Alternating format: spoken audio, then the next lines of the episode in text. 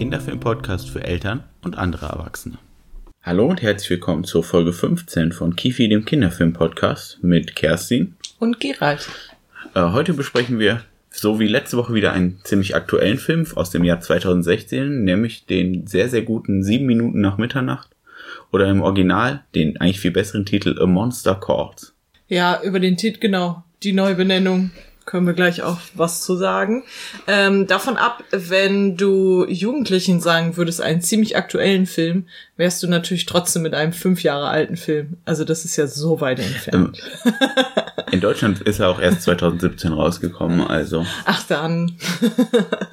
ja, wir haben den gestern geguckt und wir konnten gestern die Aufnahme nicht machen, weil sonst wären jetzt also unsere Stimme sehr belegt und meine Nase wäre zu weil schon damals, als wir im Kino waren, habe ich sogar noch in der Tram danach geweint. Also noch nicht mal nur im Kino, sondern ich habe noch nachgeweint. Ja. Das ist der Film, den wir heute machen. Toll, Gera, toll. ja, ich wollte den gern machen, das nehme ich auf meine Kappe. Und ja, der Film ist sehr traurig, weil es geht auch um ernste Themen. Aber ich finde, er ist trotzdem wert, geguckt zu werden. Ich finde, der arbeitet das eigentlich auch gut auf. Auf jeden Fall. Ich habe mir nur, also ich habe mich sehr lange drum gedrückt, den zu gucken, weil der halt auch echt nicht, also man ist danach auch noch ein bisschen traurig, ehrlich gesagt. Zwar aufbauend traurig, aber immer noch ein bisschen traurig. Äh, in dem Film geht es um ein, wie alt wird der Junge sein? Ein Jungen, der ist so 13 vielleicht, vielleicht ein bisschen älter, vielleicht ein bisschen jünger. Und der ist relativ kreativ und geht halt so zur Schule in Irland man merkt aber relativ schnell, es ist nicht alles in seinem Leben in Ordnung. Seiner Mutter geht es nämlich gar nicht gut. Und ich rede jetzt gar nicht lange über den heißen Brei herum, weil eigentlich ist auch relativ schnell klar, sie hat Krebs und zwar auch definitiv im Endstadium. Und was dann halt passiert ist, dass in dem Film will Connor das nicht so richtig wahrhaben, weil er weiß eigentlich schon, seine Mutter wird nicht ewig bleiben. Seine Großmutter sagt ihm das auch und sein Vater, der inzwischen in den USA lebt, besucht ihn und versucht ihm auch das klarzumachen. Die Mutter schafft es nicht so richtig, ihm das klarzumachen. Was in dem Film dann aber passiert, ist, dass Connor eines Nachts an seinem Schreibtisch sitzt, malt und dann ein aus einer Eibe, die er im, von seinem Fenster aus sehen kann, ein Monster entsteht, zu seinem Baum kommt und seinen Namen sagt und ihm dann sagt, ich werde die, ich werde die nächsten drei Nächte kommen und dir jedes Mal eine Geschichte erzählen und dann wirst du mir eine Geschichte erzählen und diese Geschichte wird die Wahrheit sein. Und er sagt auch, es wird dein Albtraum sein, den du immer hast, weil wir starten auch mit seinem Albtraum direkt. Ja, den wir nur so halb sehen. Genau. Aber wo relativ klar ist, also er ist auf einer Art Friedhof, der Boden bricht weg, er hält die Hand seiner Mutter und schreit Mama, die anscheinend fast fällt. Ja. Mehr sehen wir nicht. Und dann lebt er halt relativ normal sein Leben weiter. Wir sehen, dass er in der Schule ziemlich äh, gebullied wird, also wirklich gemobbt seine Oma kommt immer vorbei und die ist relativ herrisch. Also die ist gar nicht so ein kreativer Geist, weil ihre Mutter ist nämlich auch Künstlerin und die Mutter ist, ja, die Oma ist, glaube ich, Maklerin, wenn ich das richtig verstanden ja. habe. Und so eine sehr adrette ältere Frau, die von Sigourney Weaver gespielt wird. Und er ist halt auch, nach seiner Mutter, er wirft zum Beispiel den Rucksack hin und da hat die Oma was gegen. Und ihm ist auch schon klar, wahrscheinlich wird er, äh, wenn seine Mutter gestorben ist, bei seiner Oma leben müssen, hat er gar keine Lust drauf, deswegen fängt er da Streits an. Sein Vater kann ihn nicht zu sich nehmen, deswegen ist er sauer auf ihn. Und dann zwischenkommen immer, kommt das Monster an sein Fenster, erzählt ihm eine Geschichte, die immer etwas, ja, anders ist, als sie zunächst zu sein scheint. Und die hat dann mehr oder weniger direkt oder indirekt was mit seinem Leben zu tun. Der Film endet dann tatsächlich damit, ich habe es jetzt mal ganz grob gehalten. Genau. Äh, die Geschichten sind sozusagen eigentlich sowas wie Parabeln oder Märchen, wo er für seine Situation was draus lernen ja. soll, jeweils. Also immer wenn, wenn was passiert in seinem Leben. auf die einzelnen Geschichten, würde ich sagen, gehen genau. wir dann nochmal detaillierter Richtig. ein. Sind die Geschichten jeweils passend zu dem Moment, so dass er sowas herauszieht. Aber sie sind nicht so on the nose, sondern eher, wie du schon sagst, dass sie halt zwei Varianten haben oder zwei Lesarten. Ja. Der Film endet dann damit, dass an dem Baum, der auch das Monster ist zum Schluss. Äh, das Monster im Prinzip Connor dazu nötigt, kann man ja fast schon sagen, ihm die vierte Geschichte zu erzählen, nämlich die Wahrheit, seinen Albtraum. Und das ist dann halt tatsächlich, dass er eben äh, dann seine Mutter fallen lässt und sie nicht mehr, weil er einfach will, dass, der, dass es vorbei ist, damit der Schmerz endlich aufhört, damit es weitergehen kann für ihn. Dann äh, holt seine Oma ihn von diesem Baum ab, nachdem sie nachts findet, und kann ihn noch ins Krankenhaus fahren, damit er seine, seine Mutter in den Tod begleiten kann. Und ganz zum Schluss sehen wir noch, wie er sein neues Zimmer bei seiner Oma jetzt einrichtet. Und da auch ganz viele alte Sachen und Fotos von seiner Mutter stehen. Äh, ich würde ganz gern als erstes über das Monster sprechen, damit ein bisschen klarer wird, wo, wo das herkommt, was das macht und dieses Ende, was du gerade auch angesprochen hast, vielleicht auch nochmal. Ich wollte es kurz mal sagen lassen, weil das, das ist so harter Tobak, ja. wie es klingt. Also der Film ja. ist wirklich, der geht an, an die Substanz. Absolut. Irland ist auch als immer diesiges äh, ähm, Land gut ausgewählt worden. Es ist die ganze Zeit diesig in dem Film. Wenig Licht in den Wohnungen.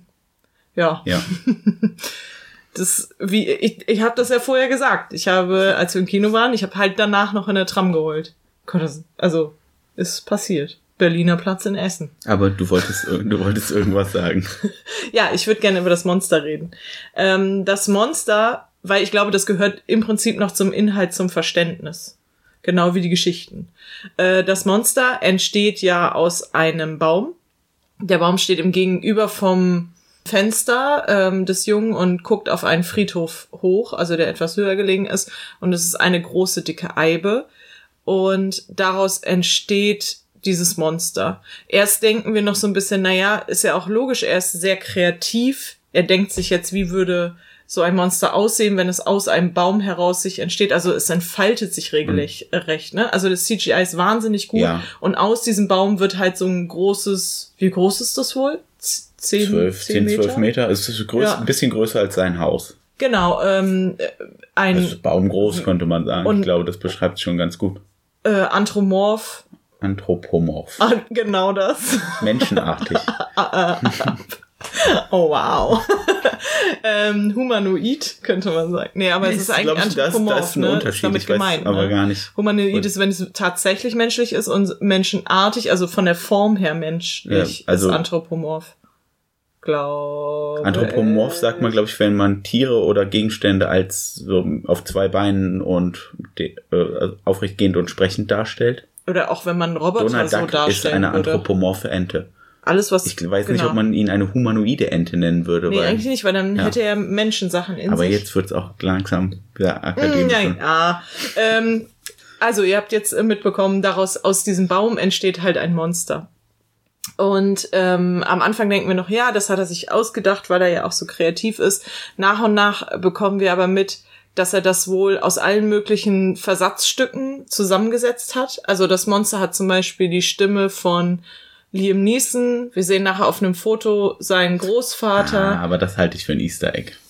Meinst du? Ja. Der hat den ja bestimmt auf Videos und so gesehen. Das ja, ergibt schon trotzdem. Sinn. Ich glaube trotzdem, ähm, das soll ein Easter Egg sein. Wir sehen auf jeden Fall auch nachher Videos, äh, wie er mit seiner Mama zusammen ein Monster malt. Ähm, und das ist dann, das sieht fast genauso aus. Wir er guckt sehen, ja auch Monsterfilme mit genau, seinem, richtig. den ersten King Kong mit seinem Ja, Mutter. und da, da ist dann das Bewegungsmuster und sowas her. Und der äh, hat, und es wird auch gesagt, dass die Mutter sehr häufig über diesen Baum gesprochen hat. Und deswegen wahrscheinlich, dass er sich dann den Baum ausgewählt hat. Also der Film sagt nie, dass das Monster erfunden ist, aber er macht dann halt das.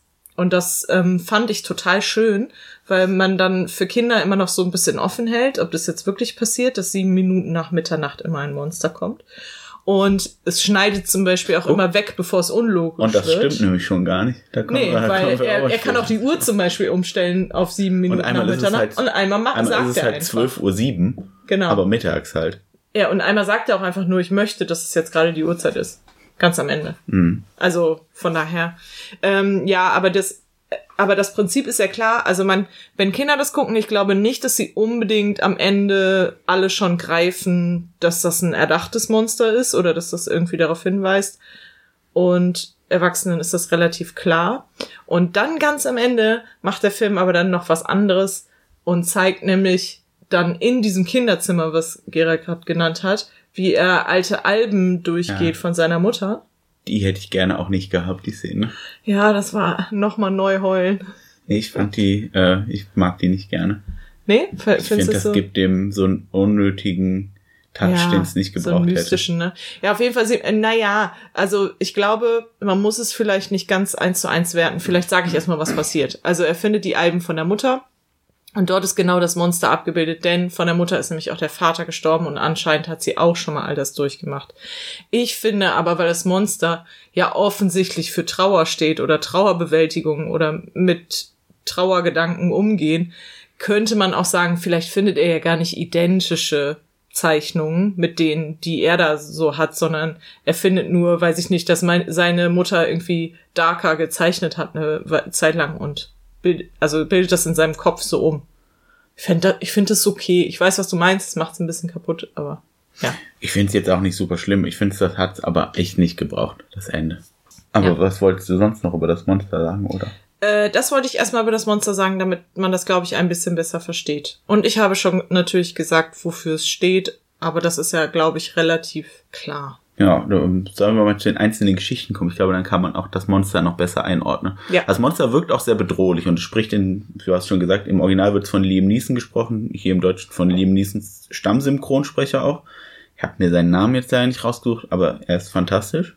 Mhm. Also mit so einer ganz tiefen, bassigen Stimme auch die, ich glaube, die haben das auch noch bestimmt noch mal runtergepitcht ja. haben, was ja auch voll okay ist. Das ja, muss ja voll. ein zwölf Meter großes Baummonster. Natürlich klingt das nicht einfach nur wie ein Mensch. Und das ist schon auch angsteinflößend. Und in der zweiten Nacht, als dann die erste Geschichte erzählt, äh, wenn ich mich jetzt in Details irre, musst du mich korrigieren. Ich kann sie auch erzählen. Oh, wenn du willst, sehr gern. Äh, die erste Geschichte ist, es gab einmal einen weisen König und der verlor in seinem Krieg alle sein, äh, in mehreren Kriegen alle seine drei Söhne. Das hat seine Frau so unglücklich gemacht, dass er sich umgebracht hat. Er hat aber noch einen Enkelsohn, das heißt, er hat noch einen Erben. Irgendwann ähm, wird der, der wird halt zum Prinz ähm, aber gemacht. Die Königin hat sich umgebracht, nicht der König, oder? Ja, habe ich ja gesagt. Hast du gerade, Seine Frau er, hat sich umgebracht. gesagt. Deswegen er hat aber noch einen Erben, habe ich gesagt. Das, er hat sich umgebracht gesagt, aber ist egal. Okay, Gut, ich wollte es nur nochmal klarstellen. Also die Königin hat sich umgebracht, der weise König lebt noch. Der Enkelsohn wird zu einem Prinzen. Irgendwann, äh, der wächst zu einem Mann heran und alle im Land lieben ihn auch. Irgendwann ganz ähm, spät findet der König dann doch noch eine neue Frau. Äh, der König wird krank und relativ sofort geht dann das Gerücht um, sie sei eine Hexe und will eigentlich den Thron. Dann verstirbt der König und äh, weil der Prinz, also der Enkelsohn, noch nicht alt genug ist, ähm, regiert die Königin für ein Jahr.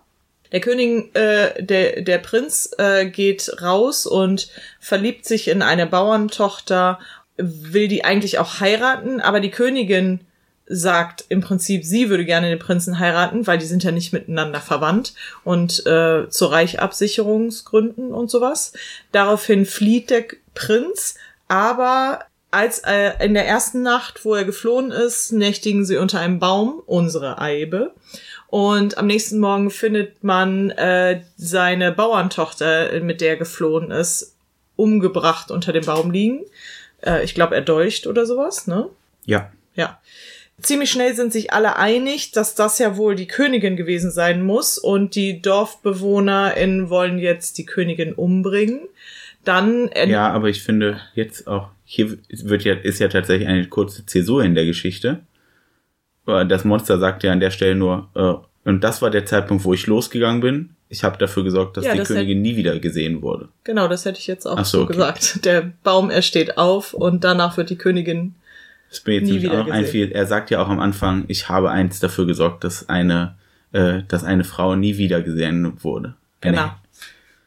Und so, so weit ist dann der äh, Connor auch relativ zufrieden mit der Geschichte, relativ normale Märchengeschichte so far. Dann sagt aber das Monster, er hat die Königin gerettet. Also er hat sie eben nicht verschwinden lassen in dem Sinne, sondern er hat sie genommen und gerettet und woanders hingebracht, damit sie dort nicht von den DorfbewohnerInnen umgebracht werden kann. Ja, in eine ruhige Hafenstadt. Und da hat sie dann unter anderem Namen zufrieden bis an ihr Lebensende gelebt. Genau. Und dann ist Connor ganz erböst, als er das hört, weil, also, das, also, das, weil er das halt nicht versteht. Was soll das denn? Warum hast du die denn gerettet?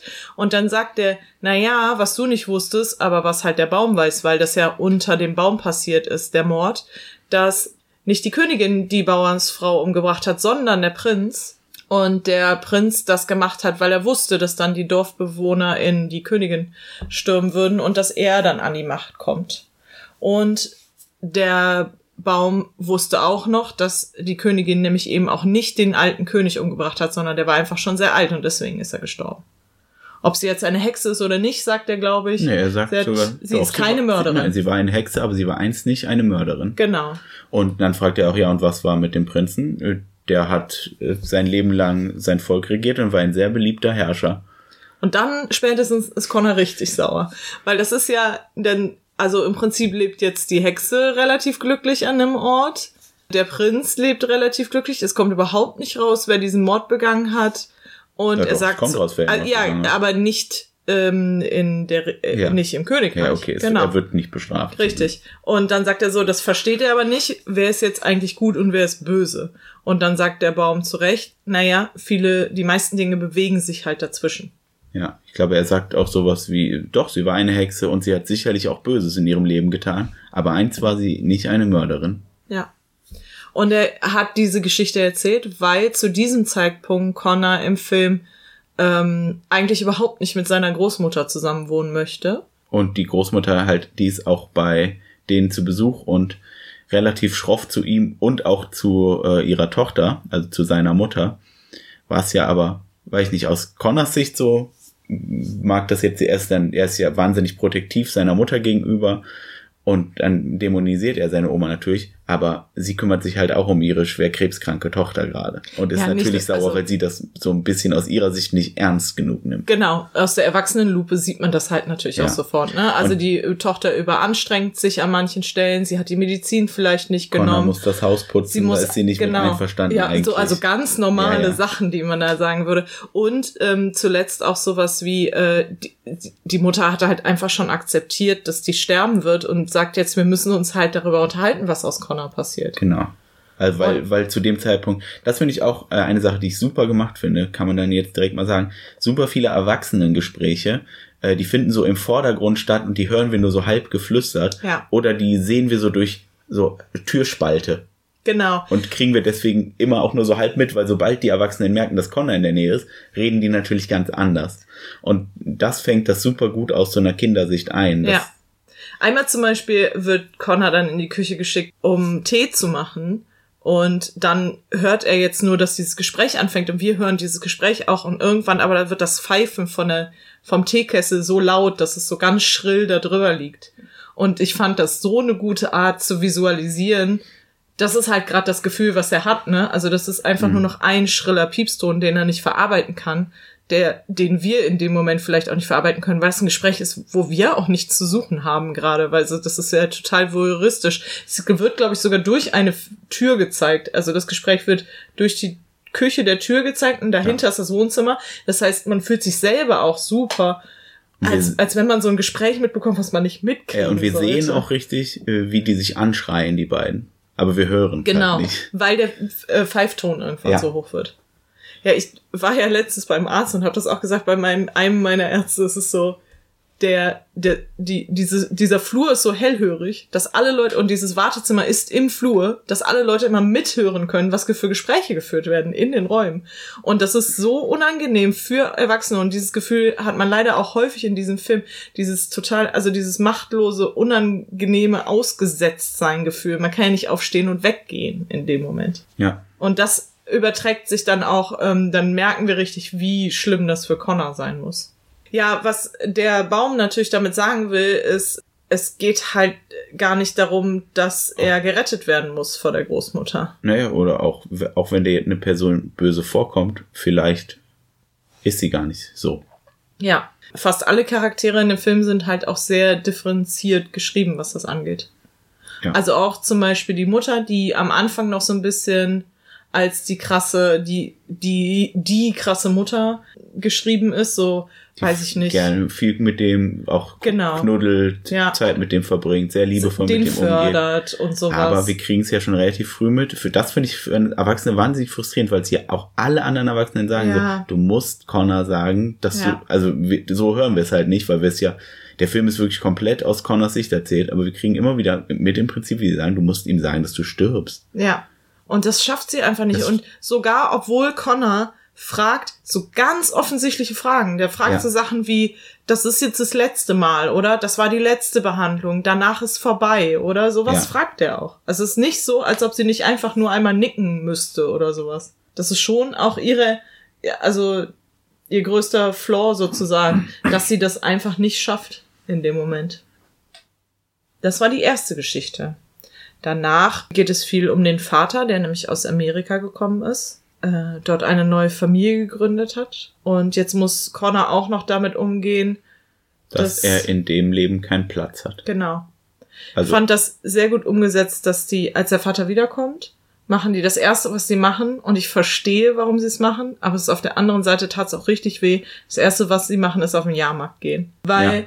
Klar, du willst, also das Kind hat jetzt halt schon genug Bullshit gefressen, gibt dem einen schönen Tag. Ich weiß, warum es gemacht wird, aber auf der anderen Seite denkt man sich ja natürlich, das ist so typisch, ähm, der hat eine neue Familie und wohnt woanders und wenn er dann kommt, macht er halt nur die, die guten Zeiten sozusagen. Und auch komplett unangebracht in dem Fall ja vielleicht auch. Ja, zu dem Zeitpunkt ist ja Connors Mutter aber gerade wieder im Krankenhaus. Also jetzt vielleicht auch doch okay, wenn der sich ein bisschen ablenkt. Ja. Also ich fand es jetzt nicht so dramatisch, dass wir hatten gerade über die Oma gesprochen. Ne? Als der Vater kommt, beschwert er sich auch darüber, dass er die Oma unbedingt ähm, nicht mehr mit ihr da wohnen will. Und eins seiner Gründe ist, und den fand ich sehr gut, äh, das ist das Haus einer alten Frau, man darf nichts anfassen. Und da würde ich dich gerne mal fragen, durftest du bei deiner Oma damals Sachen anfassen? Es gab schon Sachen bei dir, wo man aufpassen musste. Weil ich durfte so gut wie gar nichts bei meiner Oma anfassen. Uns wurden immer Sachen zurechtgelegt, die wir anfassen durften es gab halt so bestimmte, natürlich, äh, weiß ich nicht, so ein paar Räume, die waren off-limits, ganz klar. Aber ansonsten war das bei einer meiner äh, Omas ein altes Bauernhaus. Also da ja, gut, da auch nicht ja. super ja. dramatisch. Und bei den anderen, da durfte ich auch, also ich glaube, das war in, nicht so krass bei mir, aber. Boah, es gab sogar noch, ich habe halt nur eine Oma so richtig mitbekommen. Äh, es gab sogar noch ein, ein Zimmer, in das wir nicht rein durften, aber nicht so ein Off-Limit-Zimmer, weil, weiß ich nicht, das ist Arbeitszimmer, sondern das ist das zweite Wohnzimmer gewesen. Es gab das runtergerockte Lebewohnzimmer und es gab das zweite hübsche Wohnzimmer, wo man nur Weihnachten sich einmal aufs Sofa setzen durfte, um Foto zu machen. Gab's das nicht? Ich fand Nein. das so, ich fand das wirklich so passend, ey. Ich konnte das sehr gut nachvollziehen, wie, wie sich Connor fühlt, wenn er dann extra dann nochmal den Rucksack dahin Ich finde, es ist ja auch sehr gut, äh, sehr gut eingefangen. Absolut. Ja, wollen wir zur zweiten Geschichte ja, übergehen? Also, wir können ja auch sagen, wie es dazu kommt. Er kommt dann nämlich, nachdem er mit seinem Vater den ganzen Tag unterwegs war, in das äh, Zuhause seiner Oma zurück. Und er hat vorher schon Ärger gekriegt, dass er den Rucksack nicht weggeräumt hat, kommt hin, wirft erstmal den Rucksack auf den Boden, und dann hat er so ein bisschen, weil gerade auch sonst niemand da ist. Und dann fängt er so eine kleine Zerstörungsorgie an, aber er macht halt nicht wirklich was. Er stellt, glaube ich, so, weiß ich gar nicht, was er meint. Er hüpft auf dem Sofa rum, er wirft noch irgendwas auf den Boden. Ich glaube, er leert seinen Rucksack aus oder so, ne? Halt im Prinzip gar nichts. Dann geht er halt zu der sehr, sehr teuren, was ist, wie würde man so eine Uhr nennen? So eine Standuhr? Pendeluhr. Pendeluhr. Äh, und verstellt die auf sieben Minuten nach zwölf und dann Rambazamba. Und dann bricht der Minutenzeiger ab. Genau. Und auf einmal ist das Monster direkt hinter ihm im Wohnzimmer. So richtig gebückt nach vorne. Ja, es liegt quasi am Boden. Wie Alice, wenn die in diesem Raum ganz groß wird. Ja, stimmt. Ja. Ähm, ich möchte nur kurz sagen, er ist natürlich auf seine Oma sauer, aber ist hauptsächlich sauer äh, auf seinen Vater zu dem Zeitpunkt, weil nämlich kurz vorher gab es die Szene, wo er gesagt hat, äh, wo der Vater zu ihm sagt, es wäre einfach nicht fair, dich hier rauszureißen und er dann schlauerweise fragt, nicht fair für wen. Also im Sinne von, dass ja. das für das für ihn schon okay wäre, aber der Vater das vielleicht nicht haben möchte und seine neue Frau oder keine Ahnung, seine Halbschwester. Ja, dann kommt die zweite Geschichte. Magst du die erzählen? Ich kann sonst auch. Ja, mach doch. Ich glaube, du hast das, du hast das gerade schon so gut gemacht. Ich glaube, ich habe mir da weniger Details notiert. Diesmal befinden wir uns nicht in, in, in einem Königreich im Mittelalter, sondern ähm, Zeit der Industrialisierung. Alles ist schon schwarz und Rauch in, Irla äh, in Irland. Aber etwas ab äh, davon wohnt ein Mann, der auch der Alchemist genannt wird, denn er ist sowas wie, also der nimmt Sachen aus der Natur und verwertet die und macht daraus ähm, Ja, Potions und Lotions, wie nennt man das denn im Deutschen? Im Deutschen? Tränke und Salben. Ach, danke. Ja, das. Ganz süß finde ich übrigens eine Szene, wo dann der Baum, also dann Connor fragt so, oh, was ist denn ein Alchemist? Und dann wird das nochmal für die Kinder im Publikum erzählt. Und dann sagt er, ja, sowas wie ein Apotheker. also, es ist ein Alchemist und er verteilt dann im Dorf vor allem seine ähm, Salben und Tränke. Und dann fängt aber ein Pfarrer an, darüber zu predigen, dass man die Hilfe nicht annehmen soll vom Alchemisten. Und der wird immer verbitterter. Also zum einen, weil er sowieso schon rausgedrängt ist aus der Gesellschaft, weil die Natur nicht mehr da ist. Zum anderen, weil er jetzt nichts mehr verkaufen naja, kann. Und er ist sowieso immer schon vorher auch nicht der freundlichste. Er ist das eh schon ein grummeliger Mann gewesen. Genau. Der Alchemist würde gerne am allerliebsten äh, eine große, äh, große Ei befällen, und zwar unser Monster sozusagen, das nämlich da schon auf diesem Friedhof steht. Das gehört aber der Kirche, weil es eben auf dem Friedhof steht. Und der Pfarrer verbietet sie, äh, ihm entsprechend. Dann werden aber die Töchter vom Pfarrer krank und liegen im Sterben. Und da bittet er den Alchemisten, die beiden zu retten äh, und sagt dann auch so, du darfst die Eibe haben, ich predige dich für dich, ich würde alles aufgeben. Und dann sagt der Alchemist nur trocken, naja, dann gibt es nichts, womit ich dir überhaupt noch helfen kann. Er lehnt ernst, erst lehnt der Alchemist ab und dann sagt der Pfarrer, äh, ich gebe dir alles. Und dann so, genau. dann, dann, dann ist dir schon gar nicht mehr zu helfen. Und dann am nächsten Tag sind die Töchter auch schon tot. Dann entsteht ist das Monster und die Eibe und mischt sich wieder ein. Jetzt ist Connor sicherlich gespannt, was passiert und er denkt, der Alchemist wird bestraft. Aber, Aber stattdessen. Das Monster erzählt, ist es aufgestanden und hat das Haus vom Pfarrer kurz und klein geschlagen. Genau. Äh, ja. Und dann, aber wieso? So, ja, er war ein Heuchler, ein, ein Mann des Glaubens ohne Glauben.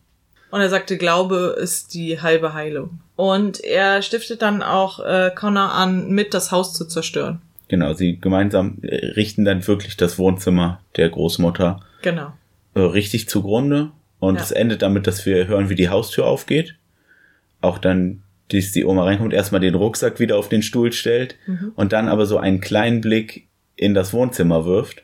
Gar nichts sagt. So, nicht. jeder rechnet damit, wir alle, Connor und so weiter, dass es jetzt Ärger gibt. Sie geht aber einfach nur rein, guckt sich alles an, geht dahin, wo die Uhr vorher stand ist den Tränen nah, aber was sie dann macht, ist einfach auch noch ein Regal umzuwerfen und zu sagen, geh ins Bett. Und ich glaub, sie sagt gar nichts, sie geht einfach nur raus. Ja, ja. vielleicht sogar so. Ich würde gerne nochmal zurück zur Geschichte kommen. Ich fand, wie fandst du die, weil die andere war ja relativ klar, was der damit sagen will, ne? Ja. Aber das fand ich jetzt bei der Geschichte ehrlich gesagt nicht. Vielleicht kannst du mir mal auf die Sprünge helfen, weil ich Vielleicht kann ich alte Atheistin einfach nicht äh, genauso erkennen, was daran ich die glaube, es geht, sein soll. Es geht ja gar nicht um jetzt äh, einen Gottesglauben an und für sich. Damit, das ist ja wirklich gar nicht gemeint. Und es wird ja sogar gesagt, er war ein sehr moderner Pfarrer und der hat gegen Aberglauben aufgeklärt, wofür er den Alchemisten gehalten hat. Okay. Weil er ja so eine alte Form von Apothekerie im Prinzip betrieben hat. Äh, und ja, wie gesagt, und der Pfarrer war aber ein moderner Mann, der dagegen gepredigt hat, dass man solchen, auf solchen Aberglauben reinfällt und nicht mehr an solche Wunderheiler. Und weil der Typ eh schon ein bisschen Outcast war, weil der grummelig war, musste der dann gehen. Und dann ein moderner Mann, der aber in, in den letzten Zügen dann doch nochmal bereit ist, alles, wofür er steht, äh, von sich zu geben. Und wenn er dann auch noch Pfarrer ist, das ist ja nicht cool. Also ich glaube, es ist gemeint, weiß ich nicht, du kannst auch ein Arschloch sein, das irgendwie so halb wissenschaftliche Tränke für die Leute mischt, aber sei halt integer, bitte. Ich hatte in dem Moment auch allerhöchstens, und darüber werden wir gleich nochmal sprechen, das Gefühl, dass die Geschichte hauptsächlich als Trauerbegleitung da war, als für alles andere, weil ich da nicht so richtig die Moral gesehen habe. Aber das ist schon, das verstehe ich, was du sagst. Würde es nicht Apothekertum heißen, nicht Apothekerie? Ja, wahrscheinlich hast du recht. Ich okay. habe mir das Wort auch einfach gerade ausgedacht. ja, am nächsten Morgen, und da warst du gerade. Ja, da steht dann, dann ist die Oma gar nicht da. Der Vater steht in der Küche genau. und macht ihm Rührei oder so. Ja, und dann fragt er, werde ich denn nicht bestraft? Und dann und sagt der Vater, Vater, wozu soll das gut sein? Wozu soll das jetzt noch gut sein? Ja. Und genau der Satz kommt nämlich später auch nochmal. Da sagt es die Direktorin, die, ähm, wo er eigentlich hätte aus der Schule rausgewerfen müssen. Und dann sagt die Direktorin, aber das kann ich auf keinen Fall machen, weil was wäre ich dann für eine Lehrerin? Weil ja das offensichtlich passiert, weil die Mutter im Sterben liegt. Und da sagt sie das nämlich auch, ne? Sie ja. bestrafen mich nicht. Wozu sollte das gut sein? Weil dazu kommt. ich einen ganz guten ja, Ansatz. Connor, ja, sollen wir dann, weil bis zu der Geschichte und so ist man ja relativ schnell. Ne, wir können ja erstmal darüber reden. Was, was hältst du denn davon, von diesem Ausspruch? Ich meine, er wird ja nicht umsonst zweimal im Film gesagt. Ich finde, es wird noch einleuchtender, wenn wir noch wissen, wofür er beim zweiten Mal auch noch nicht bestraft wird, oder? Findest du nicht? Okay, Ich ja, dann können nicht. wir das erst machen. Er ist dann halt jetzt insgesamt relativ unzufrieden, weil offensichtlich macht das ja auch ein bisschen unbestraft zu werden vielleicht. Ja. Äh, und ja, letzten Endes führt es dazu, dass der Bully, der ihn sonst immer in der Schule verprügelt hat, der sagt dann irgendwann, ich habe dich jetzt durchschaut, du, du willst nur jemand, der dich verprügelt, ab jetzt bist du nur noch Luft für mich und fängt an, ihn zu ignorieren. Und was dann sofort passiert ist, wir sehen, wie die Uhr auf 12 nach 7 Mittagszeit geht, während dem Lunch. Sieben nach zwölf, ja. Du, natürlich, das wäre ja sonst morgens, danke. und das Monster hinter ihm ist und ihm sagt, es ist Zeit für die dritte Geschichte. Und die dritte Geschichte ist wirklich einfach ein, es war einmal ein unsichtbarer Mann. Er war nicht wirklich unsichtbar, aber er, die Leute waren es so gewohnt, dass er einfach immer da war, dass sie ihn ignoriert haben. Und er hat es leid, ignoriert zu werden. Und der ist zum Monster gegangen. Wie gesagt, ich möchte nicht mehr unsichtbar sein. Und das Monster hat dann gemacht, dass die Leute ihn sehen. Aber das hat dem unsichtbaren Mann dann auch gar nicht gefallen. Und was in dem Moment gleichzeitig in der echten Welt passiert, ist, dass Connor und das Monster zusammen auf den Bully Michael heißt er, glaube ich, äh, zurennen und dem, wie wir später sehen, äh, Krankenhausreif. Krankenhausreif prügeln, immer wieder ins Gesicht und dabei schreien, ich bin nicht unsichtbar, ich bin nicht unsichtbar, ich bin nicht unsichtbar. Ja. Das ist eben die, das führt zu der, Ziemlich heftige Szene übrigens, Ja, finde ich. auch, also äh, rein, rein vom optischen her auch. das ist auch die Szene, die dann dazu führt, dass äh, Connor bei der Rektorin sitzt und eben auch nicht bestraft wird. Das ist es halt. Also ich meine, die Erwachsenen sehen ja in dem Moment, das sind keine Sachen, die normalerweise passieren würden. Das ist eine Ausnahmesituation im weitesten Sinne. Und ihn jetzt zu bestrafen, würde gar nichts bringen. Es würde halt nur verzögern, dass er sich selber damit auseinandersetzt. Mm, Das Ding ist ja aber auch, und das sehen wir auch schon ein paar Mal vorher im Film, wenn er im Unterricht sitzt, dass er malt ja im Unterricht und einmal hört er Musik und er kriegt nie Ärger dafür. Beim ersten Mal, als er malt und offensichtlich auch nicht aufpasst, fragt der Lehrer ihn noch so, ob alles in Ordnung ist Und dass wenn er je- jederzeit wenn er jemanden zum Reden Genau. braucht. Und das Problem ist, dass das ja auch die Bullies tatsächlich überhaupt auf ihn aufmerksam macht, dass äh, Ja. Connor so eine Sonderstellung hat. Ja. Oh, der arme Junge mit der krebskranken Mutter, jetzt darf er alles. So, Ja. das ist ja so ein bisschen, und das möchte Connor ja auch nicht. Und er reizt ja auch total aus, dass er diese Sonderstellung hat. Aber das greift der Film gar nicht so auf. Und das finde ich auch ganz spannend eigentlich. Oder findest du, dass der das? Weil Nee, Connor ist ja auch sichtlich frustriert darüber, über dieses, dass er nicht aber bestraft das, wird. Aber das finde ich aber auch okay. Ich meine, wollte es mal so aus der anderen Sicht sehen und über, habe überlegt, wie ich als Erwachsener handeln würde. Und ich glaube, dass ich trotzdem genauso gehandelt hätte wie die auch. Die sehen den ja trotzdem auch, aber du kannst den in dem Fall nicht bestrafen, weil das, das würde dann nur so ein Deckelchen drüber werfen. Dann wird er denken, ja, immer wenn ich jetzt eine Strafe brauche, weil ich mich schuldig fühle, weil ich zum Beispiel, keine Ahnung, jetzt nicht genug im Krankenhaus bin oder so, dann baue ich halt Scheiße und dann kriege ich dafür eine Strafe. Und ich finde es auch okay, äh, Kindern ähm, eine Sonderstellung in so Momenten zu geben, weil es Ja. mag sein, dass sie das in dem Moment nicht sehen, aber die werden sich Jahre später daran erinnern und denken, ja, das war schon irgendwo das Richtige. Denen geht's eh, also das ist jetzt so hart, aber denen geht's halt eh scheiße. Ja. Und ich weiß auch, glaube ich, was du meinst, aber was die ja machen, ist einfach so gar nichts. Klar, der Lehrer bietet dir immer, du kannst mit uns reden kommen, aber der Vater sagt, äh, was sollte es jetzt bringen, dich zu bestrafen? So, ja, aber du musst dich schon trotzdem irgendwie damit auseinandersetzen. Also, weil die reden ja auch wirklich gar nicht darüber. Die sprechen das zerstörte Wohnzimmer ja nicht, gar nicht an. Und das ist schon auch nicht cool. Also man muss schon trotzdem, da, also Ja. das Gespräch muss man dann auch wenn man als Erwachsener ja weiß, das kommt aus einer Frustration und wir wissen ja in dem Fall sogar konkret, wo die herkommt, da müssen wir trotzdem ja ansprechen, dass das Ja, ich würde da vielleicht auch die Linie ziehen zwischen Familie und Schule. Ich finde eben, dass die, dass die Schule durchaus genug ge getan hat. In dem Sinne. Sie hätten jetzt vielleicht noch nach, einer, nach einem Trauerbegleiter gucken können oder einen schulpsychologischen Dienst einschalten können oder whatever. Aber ich finde, die Familie muss spätestens ja da sein und dann nochmal versuchen, mit dem zu sprechen. Die Mutter kann das halt nicht, ne? Die Mutter ist auch so hardcore in Trauer. Das Ich- ist halt ein Job, den der Vater machen müsste halt- in dem Moment. finde ich echt mindestens hätte passieren müssen. Jetzt wird es aber auch, was ich, also was ich erwarten würde, wenn so bei mir auf der Arbeit passieren würde, Ja. ist, dass wir zumindest die Eltern einladen und mit denen reden. Da muss dann ja auch gar nichts passieren, passiert es ja meistens nicht, aber das hat auf Kinder eine wahnsinnige Wirkung. Meistens sind das dann doch auch die, die sowieso schon da sind. Ja, nicht unbedingt. Ja, ja, äh, ich, ja, ich weiß es nicht so genau. Ich weiß kann, nicht, ob- also tatsächlich also- ist was ähnliches vor kurzem bei uns passiert. Also Mhm. in wirklich wenig, viel weniger drastisch. Aber auch so, es gab, äh, ist erst zu einem Gewaltakt gekommen. Ich möchte nicht in Details gehen, weil darf ich ja auch gar nicht. Und äh, die dann ist halt, waren die Eltern involviert und dann, wo wir halt wussten, ja, wir können das jetzt einmal klären, aber einmal mit den Eltern sprechen hat, glaube ich, auf den Jungen mehr Wirkung als alle Gespräche, die wir mit ihm führen können, jemals haben. Und wir, wir haben auch gesagt, der soll keinen Ärger kriegen weiterhin, nicht zu Hause noch. Das ist jetzt geregelt, das war's. Aber Ja, aber war, ist das aus dem gleichen Grund gewesen? Weil wenn du schon weißt, dass deine Mutter stirbt, dann handelst du doch wirklich anders.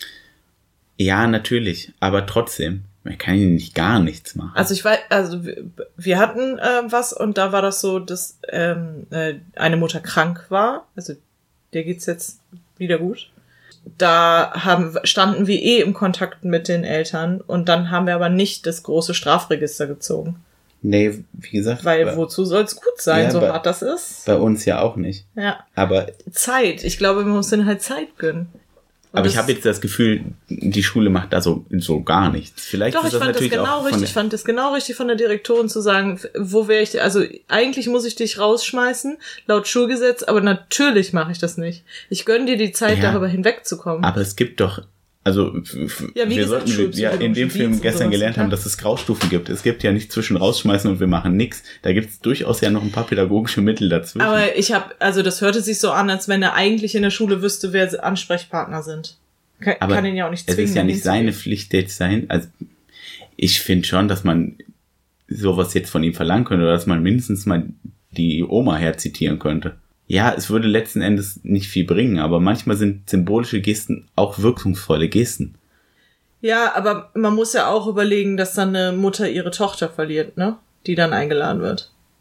Ich weiß, was du meinst. Ich will, äh, ihr seht schon, es ist eine äh, schwierige Situation. Ich finde, dass Ich finde es jetzt auch, ehrlich gesagt, ich äh, fand's nämlich ne, ich fand das so einen interessanten Satz äh, aus pädagogischer Sicht, ich was man machen sollte. Also Ja, ist das ist- das Richtige oder nicht? Ich finde, das zeigt eine. Ohnmacht von den Erwachsenen auch. Ich finde es schwierig, aber ich finde, wir halten uns da jetzt zu lange drauf. Ja, mein letzter Satz aufgraben. dazu ist, ich glaube, es zeigt eine Ohnmacht von Erwachsenen, weil auch Erwachsene können nicht Fall. mit Trauer umgehen. Ja. Gut. ähm, ja, ist ein schwieriger Film. Ich wollte das hier nicht machen. Wo waren wir denn gerade? Ach so, ja, jetzt ist die dritte Geschichte erzählt worden. Das heißt, die vierte Geschichte bedeutet, dass er jetzt eigentlich der dem Monster der Eibe erzählen muss, was sein Albtraum ist und was sein Problem Einzige, was ist. davor noch passiert, ist, dass die Mutter es ihm tatsächlich endlich sagt, dass sie, Ja. dass die Behandlung nicht anschlägt und dass es jetzt auch nichts mehr gibt. Das fand ich auch ganz interessant, weil er hat ja, also ich habe das vorhin schon mal gesagt, er hat schon mehrfach in dem Film gesagt, ganz konkret die Mutter angesprochen, wirst du sterben. Also nicht so wortwörtlich, aber irgendwelche Dinge, die immer auf, darauf hinausziehen, dass sie einfach mal nur Ja sagen muss. Eigentlich ja. Genau, und jetzt führen sie die Unterhaltung und er fragt sogar schon, wird das die Unterhaltung? Ganz am Anfang. Und jetzt führen die die und trotzdem schafft er es in dem Moment dann einfach nicht, die Antwort zu hören. Also er will die eigentlich schon die ganze Zeit haben, die Antwort. Die ganze Zeit, er fordert sie immer wieder ein, aber wenn es dann kommt, kann er sie auch nicht hören und diskutiert dann halt rum und sagt, ja, aber das Medikament wird dich noch retten und das wird schon und nein, du wirst nicht sterben und sowas. Und ich finde, ähm, ja, das fand ich, fand ich ähm, spannend gelöst. Weil das halt nicht, also ja, weil kann sein, dass man es immer einfordert, aber wenn man das dann nachher vom Kopf geknallt kriegt, ist das schon wieder eine Sache, womit man nicht umgehen kann. ja Erwachsene können Er nicht umgehen. seine Reaktion ist ja dann auch, wie Er ich rennt weg, eingangs gesagt habe, dass okay. er wegrennt und zur Eibe eben Ja, rennt und genau. mit der redet. Dann passiert halt das mit der vierten Geschichte, das hatten wir ja schon gesagt, dass er dann halt dem Monster gesteht, nachdem das Monster ihn wirklich buchstäblich anschreit, Mhm. äh, dass er losgelassen hat und dass er sich deswegen verantwortlich fühlt für den Tod seiner Mutter, weil er sie nicht mehr halten kann.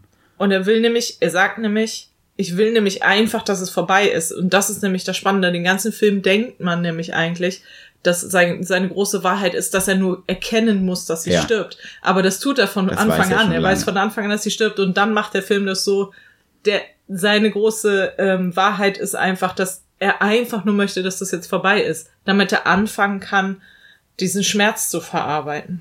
Genau, was dann halt, ja, die Oma findet ihn dann halt, fällt ins Krankenhaus. Was wir eben noch ausgelassen haben, ist, dass die noch ein sehr äh, versöhnendes Gespräch haben. Er entschuldigt sich bei Oma. Sie auch sogar eigentlich bei ihm. Also sie sagen halt, wir sind nicht gerade die zwei vom selben Schlag, aber ab jetzt werden wir es wohl sein müssen. Und wir haben eine Verbindung, und zwar deine Mama. Genau. Ja, schön.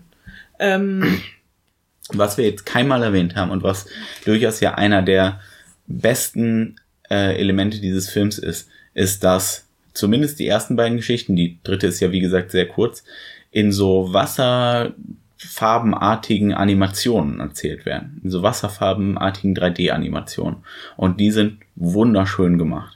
Generell ist der Film sehr schön. Mir ist gestern nur aufgefallen, dass der leider auch sehr dunkel ist. Der ist sehr dunkel, ja. Man kann also wir haben ihn tagsüber geguckt, das war ein Problem. Ja, man muss schon, also im Winter ist der vielleicht besser zu gucken ja. als im äh, Sommer. Also wir hatten schon, das war glaube ich eine Blu-ray, also daran lag es Wobei die ja oft auch mal dunkler sind als die ja. DVDs. Es war ein bisschen ärgerlich, ehrlich gesagt. Also weil im Kino war das der Hammer. Wenn man einen abdunkelbaren Raum hat, geht's aber ja. auch. Das ist bei uns im Wohnzimmer leider auch ein bisschen schlecht. Genau. Also, das würde ich dem Film aber jetzt das, nicht zu lassen legen. Nee, aber ich aber das finde, möchte das ich auf jeden Fall empfehlen, dass genau, man das in einem dunklen Raum guckt. Macht es natürlich jetzt hier nicht besser. Vielleicht macht eine Kerze an aus Gemütlichkeitsgründen, damit es nicht so schlimm ist, aber gut. Ja. Und auch das Monster ist top animiert. Und das ist fantastisch. Die Besetzung auch super. Ja, das ist wirklich gut. Das ist, ist einfach ein wahnsinnig guter Film, das kann man nicht anders sagen. Du hattest ja vorher das Buch gelesen, genau. sehe ich das richtig? Ja. Und hattest ein bisschen Angst, das erste Mal, als du davon gehört hast dass äh, die Verfilmung doof sein könnte. Und ich glaube, nee, mit dem gesagt, Trailer warst gefreut, du direkt begeistert. Ne? Weil ich mir das sehr gut habe vorstellen können vom. Ja. Das ist eins von den Dingen, wo ich mir dachte, nee, das passt. Weil das Buch auch schon so, das hat so, also die sehen anders aus, die Zeichnungen, aber es hat auch schon immer so Zeichnungen mittendrin, mhm. auch von den Märchen, aber auch sonst. Da dachte ich mir, nee, das ist, das ist auch eine kurze Geschichte. Das sind 200 Seiten, aber relativ groß bedruckt auch. Also ich weiß nicht, dass ich das auf einer dreistündigen Bahnfahrt komplett gelesen habe. Und also ich war direkt von der Idee überzeugt eigentlich. Ich finde, die haben das auch sehr gut umgesetzt. Der Drehbuchautor ist sogar auch der Buchautor. Ah, okay. Patrick Ness. Das funktioniert ja manchmal und manchmal nicht. Ja. und was man, finde ich, auch merkt, äh, Juan Antonio Bayona ist der Regisseur. Und der ist, eigentlich kommt der klassisch vom Horror. Der hat das, ja, das Waisenhaus. Äh, ja, ja, das und passt. so die Ästhetik und auch wie das Monster auftritt, da merkt man auch, dass der. Und das ist überhaupt kein gruseliger Film. Ich habe zwar am Anfang gesagt, das Monster ist durchaus beeindruckend, aber es ist relativ schnell klar, das Monster wird hier niemandem was tun, so richtig. Es wird niemanden fressen oder sowas. Oder? Das ist, glaube ich, für mich am bedrohlichsten in der Szene, wo er den ähm, Bully verprügelt, weil das dann so richtig hinter dem her trabt durch diese Mensa. Ja. Das ist schon krass beeindruckend. Und klar, das, das ist diesig und wie du schon sagst, die Ästhetik ist so, aber es funktioniert trotzdem. Also klar, mit ganz schreckhaften Kindern bitte nicht. Aber. Der Film ist eh ab zwölf, also sowohl in Österreich als auch in ja. Deutschland, auch wirklich auf jeden Fall sich daran halten. Ja. Und vielleicht auch wissen, wie. Älter, ich würde sagen. Wie gut Kinder mit sowas umgehen können, würde ich auch vielleicht sagen, älter, aber ich glaube, zwölf geht. Ja, ich würde es eher für 13, 14 empfehlen. Ja. Aber jetzt sind wir schon ein bisschen vorgerutscht. Ich habe eigentlich noch Sachen zu sagen zum Film. Das war jetzt auch nur, weil es jetzt gerade so gepasst genau. hat. Hier können wir es auch einmal ja. direkt erwähnen. Der Film heißt ja im Original A Monster Calls und das ist natürlich ein viel besserer Titel. Weil man direkt raushört, was das nämlich eigentlich ist. Also in diesem Film ist das Monster ja eigentlich unser Trauerbegleiter im weitesten Sinne. Aber das Monster ist ja eigentlich diese tiefe Trauer und vielleicht auch noch das, was äh, Connor hat. Und zwar nicht nur Trauer, sondern vielleicht Gefühle, die man eigentlich nicht haben sollte, wenn man gerade trauert. Mhm. Und das ist ja viel schwieriger für Menschen zu ähm, ähm, umzusetzen als das. Also zum Beispiel ähm, wütend zu sein auf denjenigen, der stirbt, ist das viel schlimmere äh, Gefühl dann in dem Moment weil man weiß, dass es ähm, nicht fair ist demjenigen und es irrational ist, aber das auch irgendwo dazugehört, weil man ja einfach, die Wut kommt ja daher, dass man einfach machtlos ist, auch, ne? Ja. In irgendeiner Form. Ich habe mal gelesen, dass es vor allem auch ähm, äh, Eltern betrifft, wo die, wo die ähm, Kinder ähm, Suizid begangen haben, dass das wohl ein ganz, also eine Sache ist, die man noch schlecht, also die wirklich jahrzehntelang auch drin bleibt in den Leuten weil das so schwierig ist, weil man möchte ja auf keinen Fall wütend auf sein totes Kind sein, sozusagen. Und deswegen ist Monster Calls halt ein fantastischer Titel für diesen Film. Und ich finde ja auch, also da muss man jetzt übrigens den Filmverleihern mal, äh, da muss man so fair sein, um zu sagen, das Buch heißt halt im Deutschen auch schon Ja. äh, sieben Minuten nach Mitternacht. Das hat diesmal der Buch, äh, die Buchtitelleute haben es verkackt. ich ich finde, und ich finde, ich finde eigentlich durchaus ein Monster ruft, hat, das hat doch auch schon was, ja. Oder der Ruf des Monsters. Ja, Äh, meinetwegen, aber ich finde, ein Monsterruf, das Ob die klingt damals doch, gedacht haben, ja, wir können das nicht, dann nachher denken die Leute, das ist ein Monsterbuch oder sowas. aber ist es ja auch ein bisschen, das ist ja auch, Ja. weiß ich nicht, ich finde ja auch damit Kinder anzusprechen, die vielleicht sonst gerne so Monster und so mögen, ist doch gar nicht mal schlecht, weil die werden trotzdem bedient. Ja, genau. Also du hast ja dieses Monster. Das ist ein reales Monster in dem Film. Ich fand übrigens auch noch, äh, äh, ach nee, was der Film übrigens auch macht, ist, äh, der geht diese, diese Trauerphasen durch, die es da geben soll oder nicht. Ziemlich klar auch einfach. Der ist genauso aufgebaut.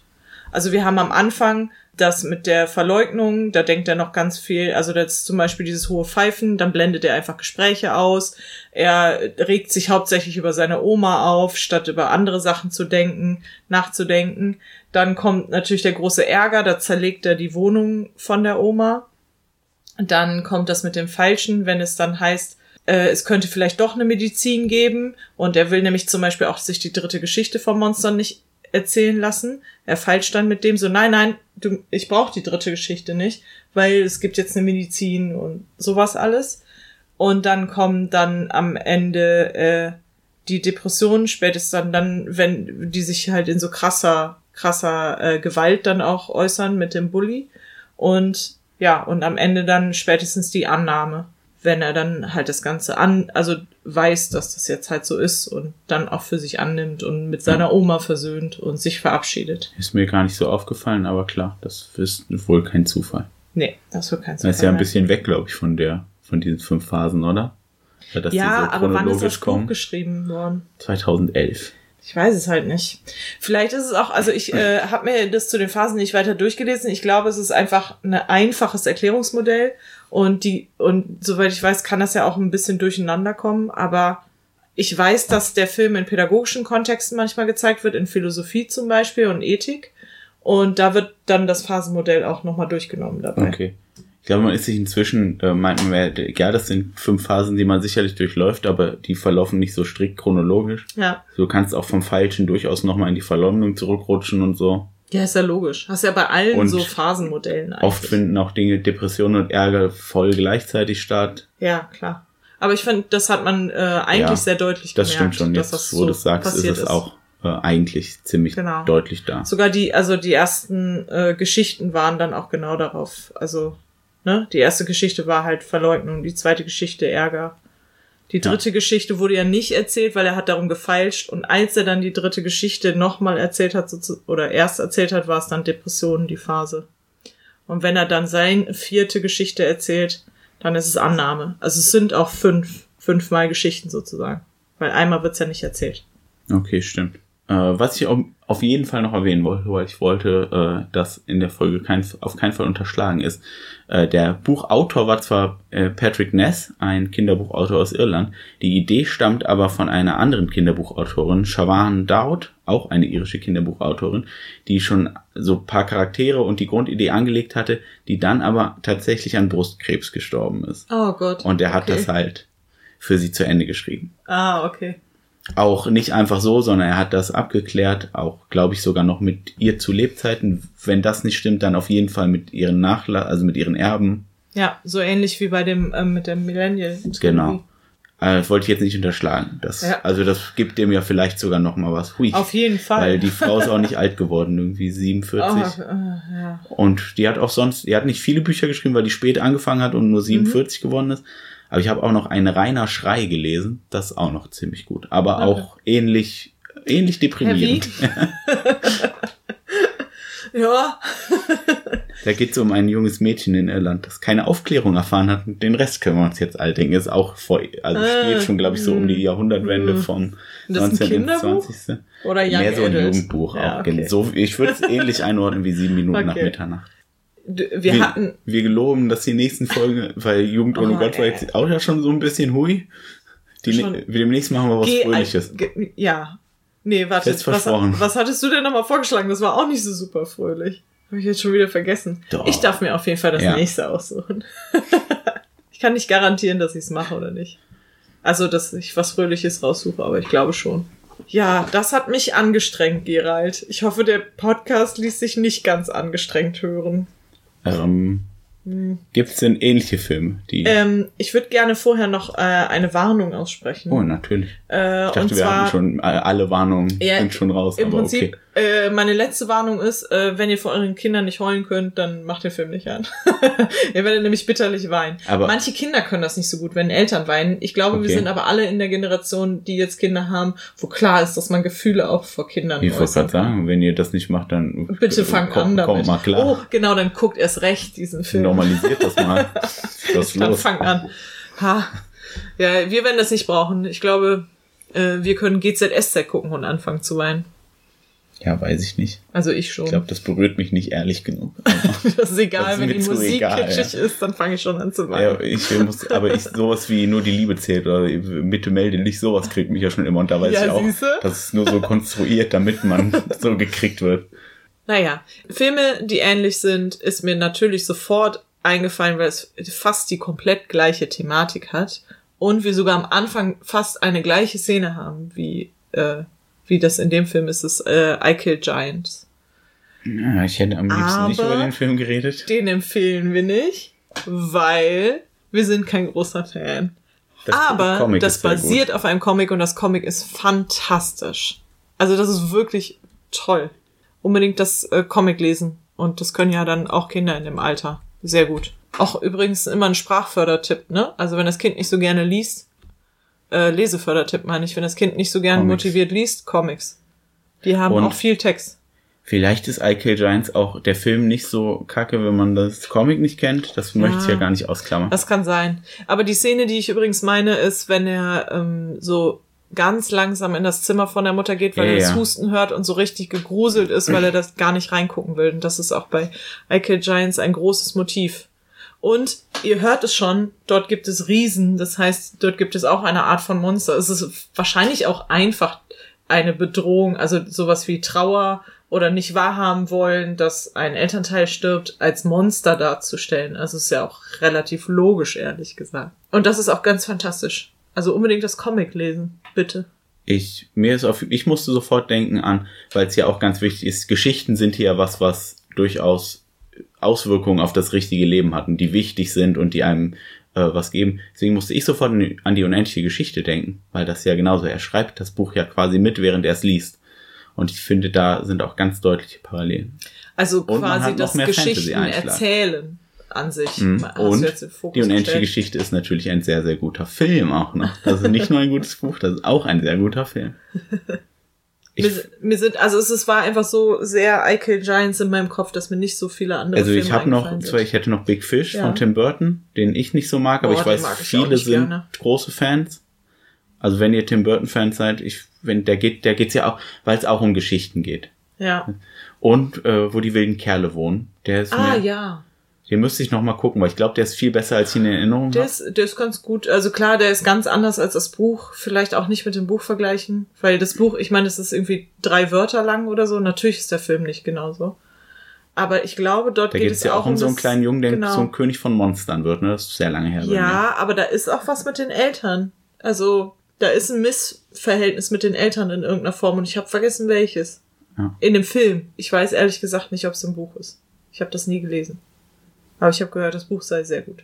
Eine ähnliche Stimmung hat auch Beasts of the Southern Wild. Ich weiß, äh, ist auch ein relativ neuer Film über ein schwarzes Mädchen irgendwo in, ich weiß nicht, wo sie genau im, im Süden von Amerika lebt, aber die auch mit so Geschichten, die ihre Oma sie erzählt, sich durch ihr Leben schlägt. Guter Film, müssen wir irgendwann mal gucken. Ja, hört sich nach einem super aufbauenden Film an. Ein schwarzes Mädchen im Süden, äh, wahrscheinlich in den 50ern oder so. Das weiß ich nicht mehr. Mhm, lass doch direkt hinterher gucken. das ist bestimmt Aber- ganz leicht. Aber jetzt für Erwachsene und tatsächlich unterhaltsam, der nämlich wirklich auch große Parallelen hat. Kolossal. Oh ja. Eine Ja. gute Komödie mit Anne Hathaway, die irgendwann merkt, dass sie aus Versehen ein Monster mitsteuert. In Korea. Wobei man dazu sagen muss, dass es auch ziemlich viel um Depressionen geht. Also es ist nicht nur fröhlich. Aber es ist schon trotzdem eine Komödie. Ja, das stimmt. Ja, ich, bin- ich Also bin von ein meinem, wir haben, ich habe glaube ich nicht gesagt, dass, wie lang der Film ist. Er ist äh, 109 Minuten lang, also knapp zwei Stunden. Wie gesagt, mit, mit älteren Kindern geht's. Und der Film ist harter Tobak. Das haben wir alles auch eindrücklich erwähnt, finde ich. Ja. Dann, ja, wie gesagt, ich, ich würde sagen, wir machen einen aufbauenden Film nächstes Mal. Aber ihr habt ja eben gehört, es hat Kerstin in der Hand. Dann bleibt mir noch zu sagen, äh, Nee, komm, das, du kannst jetzt nicht aus der Folge, wo du dir sieben Minuten nach Mitternacht gewünscht hast, rausgehen im Sinne von, dass ich jetzt hier irgendwas schuld sei, dass das hier heavy war. Das ist, wie hast du das Nein, denn nein, jetzt drehen nein, können? Ist- Ich- ich hab so geschafft, dass du schuld aber bist, wenn es beim nächsten Mal immer noch Aber du ist. weißt ganz genau, wie menschliche Gehirne funktionieren. Ja. Aus diesen Sätzen, die du Ja, gerade formuliert hast, bleibt nur hängen, Kerstin, das ist in Kerstins Hand, Kerstins Hand. Nächste oh, Folge. diese traurige Folge mit, das ist irgendwie in Kerstins Hand. Vergiss es. Vergiss es. wenn ihr uns im Internet finden wollt, wir sind unter @kifi_podcast sowohl bei Twitter als auch bei Instagram. Und ihr könnt uns gerne eine Mail schreiben unter kifipodcast.gmx.de. Falls euch da jemand eine unfreundliche Mail zurückschreibt, das verwaltet alles der Gerald. Das ist alles der Gerald schuld. Das Gerald stimmt. schuld. Das Gerald stimmt schuld. überhaupt nicht. Gerald schuld. Das stimmt überhaupt nicht. Und nächste Woche sucht Kerstin dann einen super fröhlichen Film aus. Versprochen. Tschüss. Tschüss.